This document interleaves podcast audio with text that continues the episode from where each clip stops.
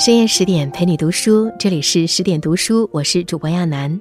今天来分享这篇文章的标题叫《老舍笔下的婚姻现实》，婚姻的尽头不是离，而是貌合神离。如果您也喜欢今天的文章，欢迎拉到文末给我们点个再看。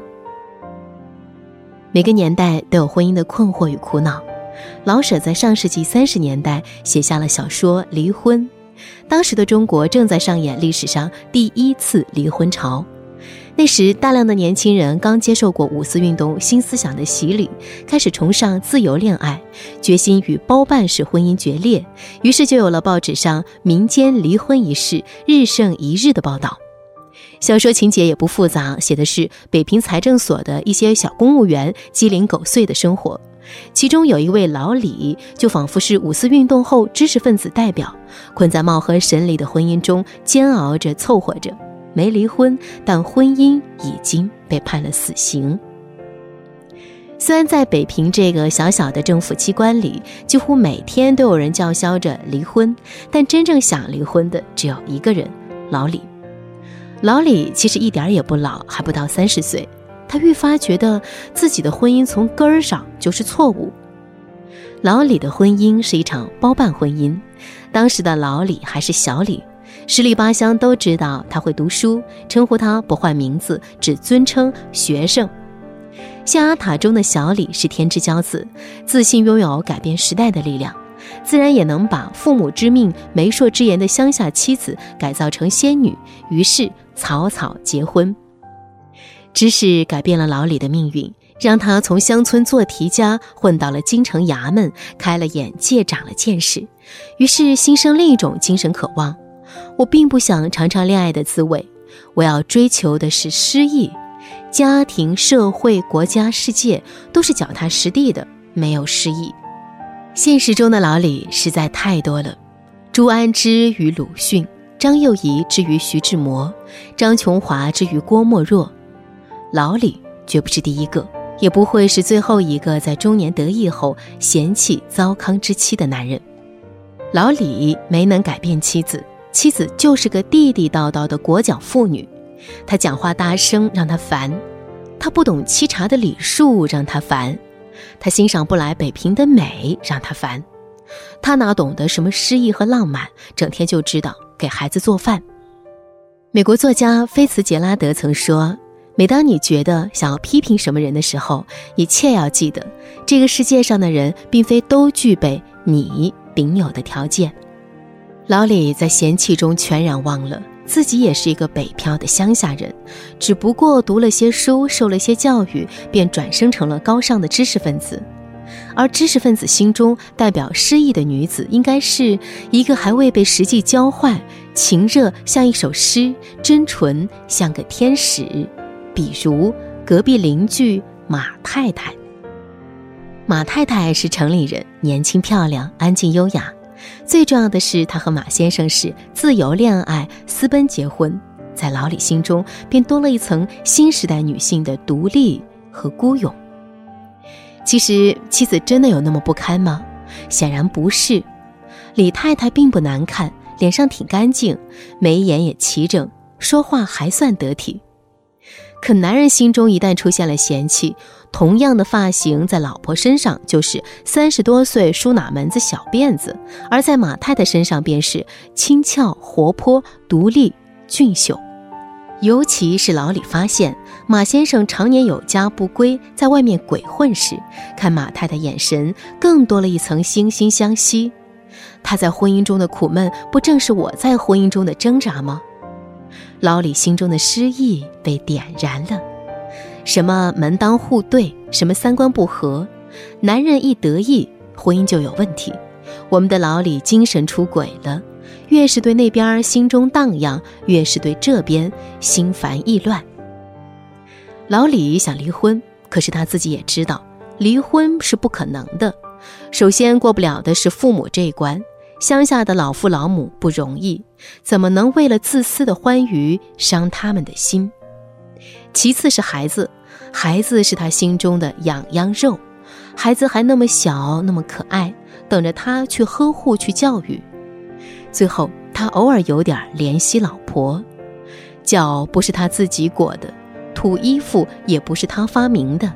这么多年，老婆在乡下尽职尽责地做着一个好儿媳、好母亲，从没犯啥大错。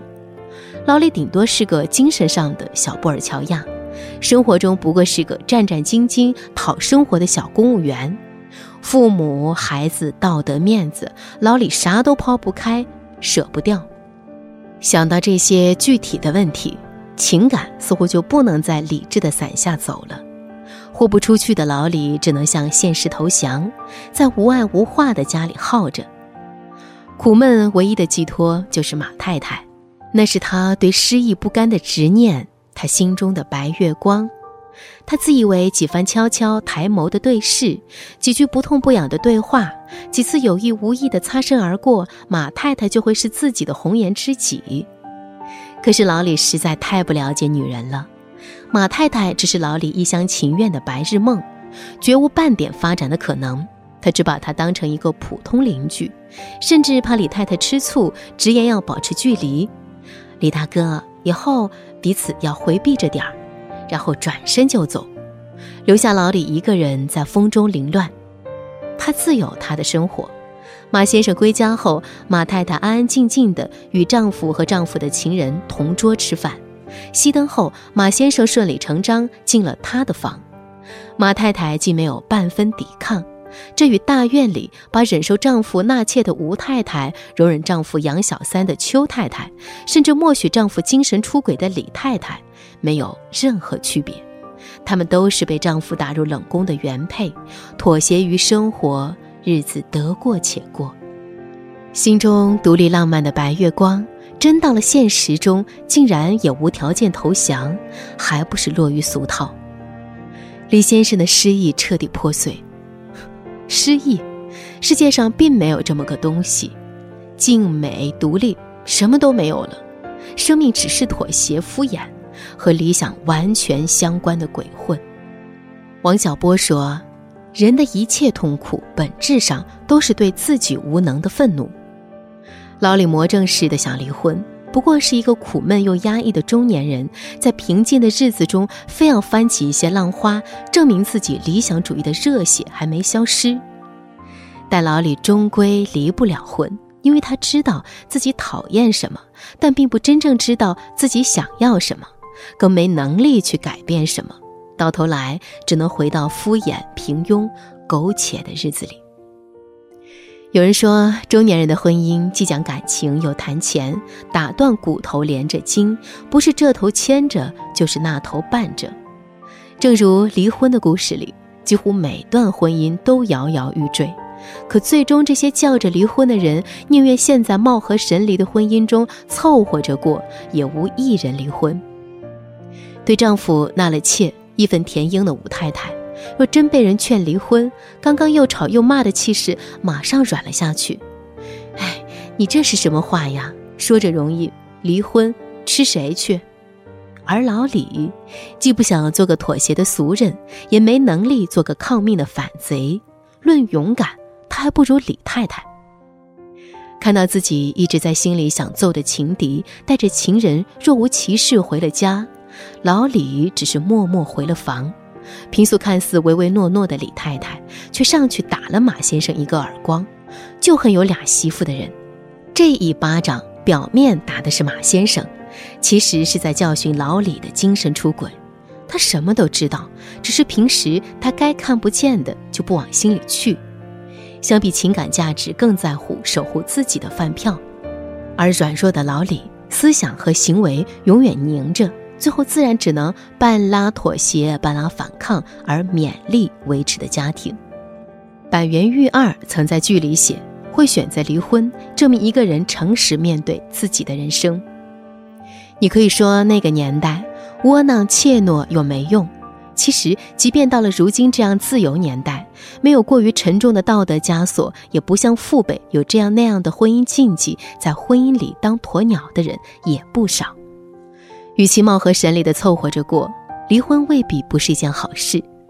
所有的离不了，说到底都是自己没有走出去的勇气和底气。反复衡量得失利弊，反复被自己情感带动摇摆，忍着耗着，自己就泄了气。当然，离婚也未必是唯一的出路。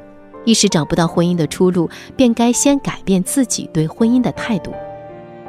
在离婚里，唯一不想离婚的同事张大哥，也有着一个完全是旧时代的家庭妇女的老婆，舍弃了自我为家庭付出，把自己活成丈夫和儿女的老妈子。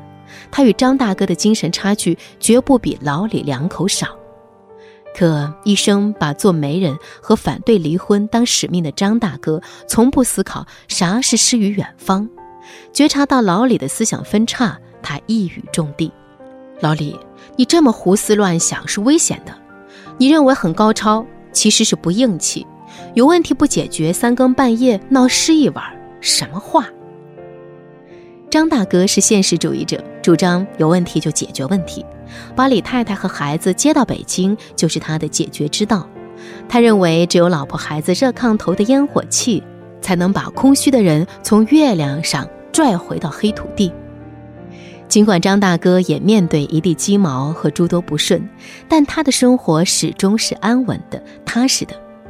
冬天要晒水仙，夏天要赏莲花，一粥一饭都认真。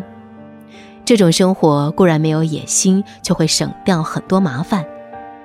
踏实过日子的人，才没有无病呻吟的苦闷，才是认清生活的本质后依然热爱生活的智者。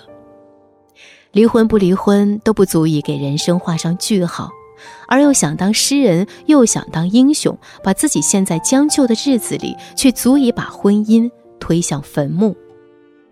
有年轻学生问老舍。为什么那么多作品里，您最喜欢的是离婚？老舍先生只说：“你还年轻，没到岁数呢。”曾经的我们像学生小李，书生意气，挥斥方遒，有着征服、改变一切的热血和上进心，对爱情是渴望的、热切的。进入职场后，我们又像极了老李。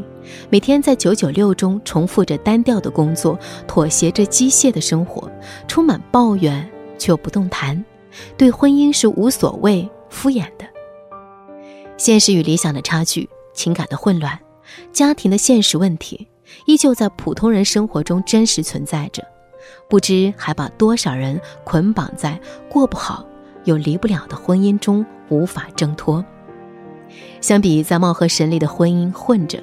无论是积极经营还是放弃婚姻，都是人生真正的独立与自由。毕竟，在我们的人生中，唯独婚姻能成为完全属于我们的主场，让我们真正成就自己的角色。婚姻中的问题总是层出不穷，我们常常忘了维护亲密关系的智慧其实唾手可得。当我们放下埋怨，动手去寻找答案时，便踏上了一条追寻幸福的旅程。为您推荐有声书《亲密关系》，彼此携手走出痛苦，赢回无条件的爱。长按识别文末二维码，领取十点听书会员七天免费体验卡，畅听一千本优质好书，一起听书，遇见更好的自己。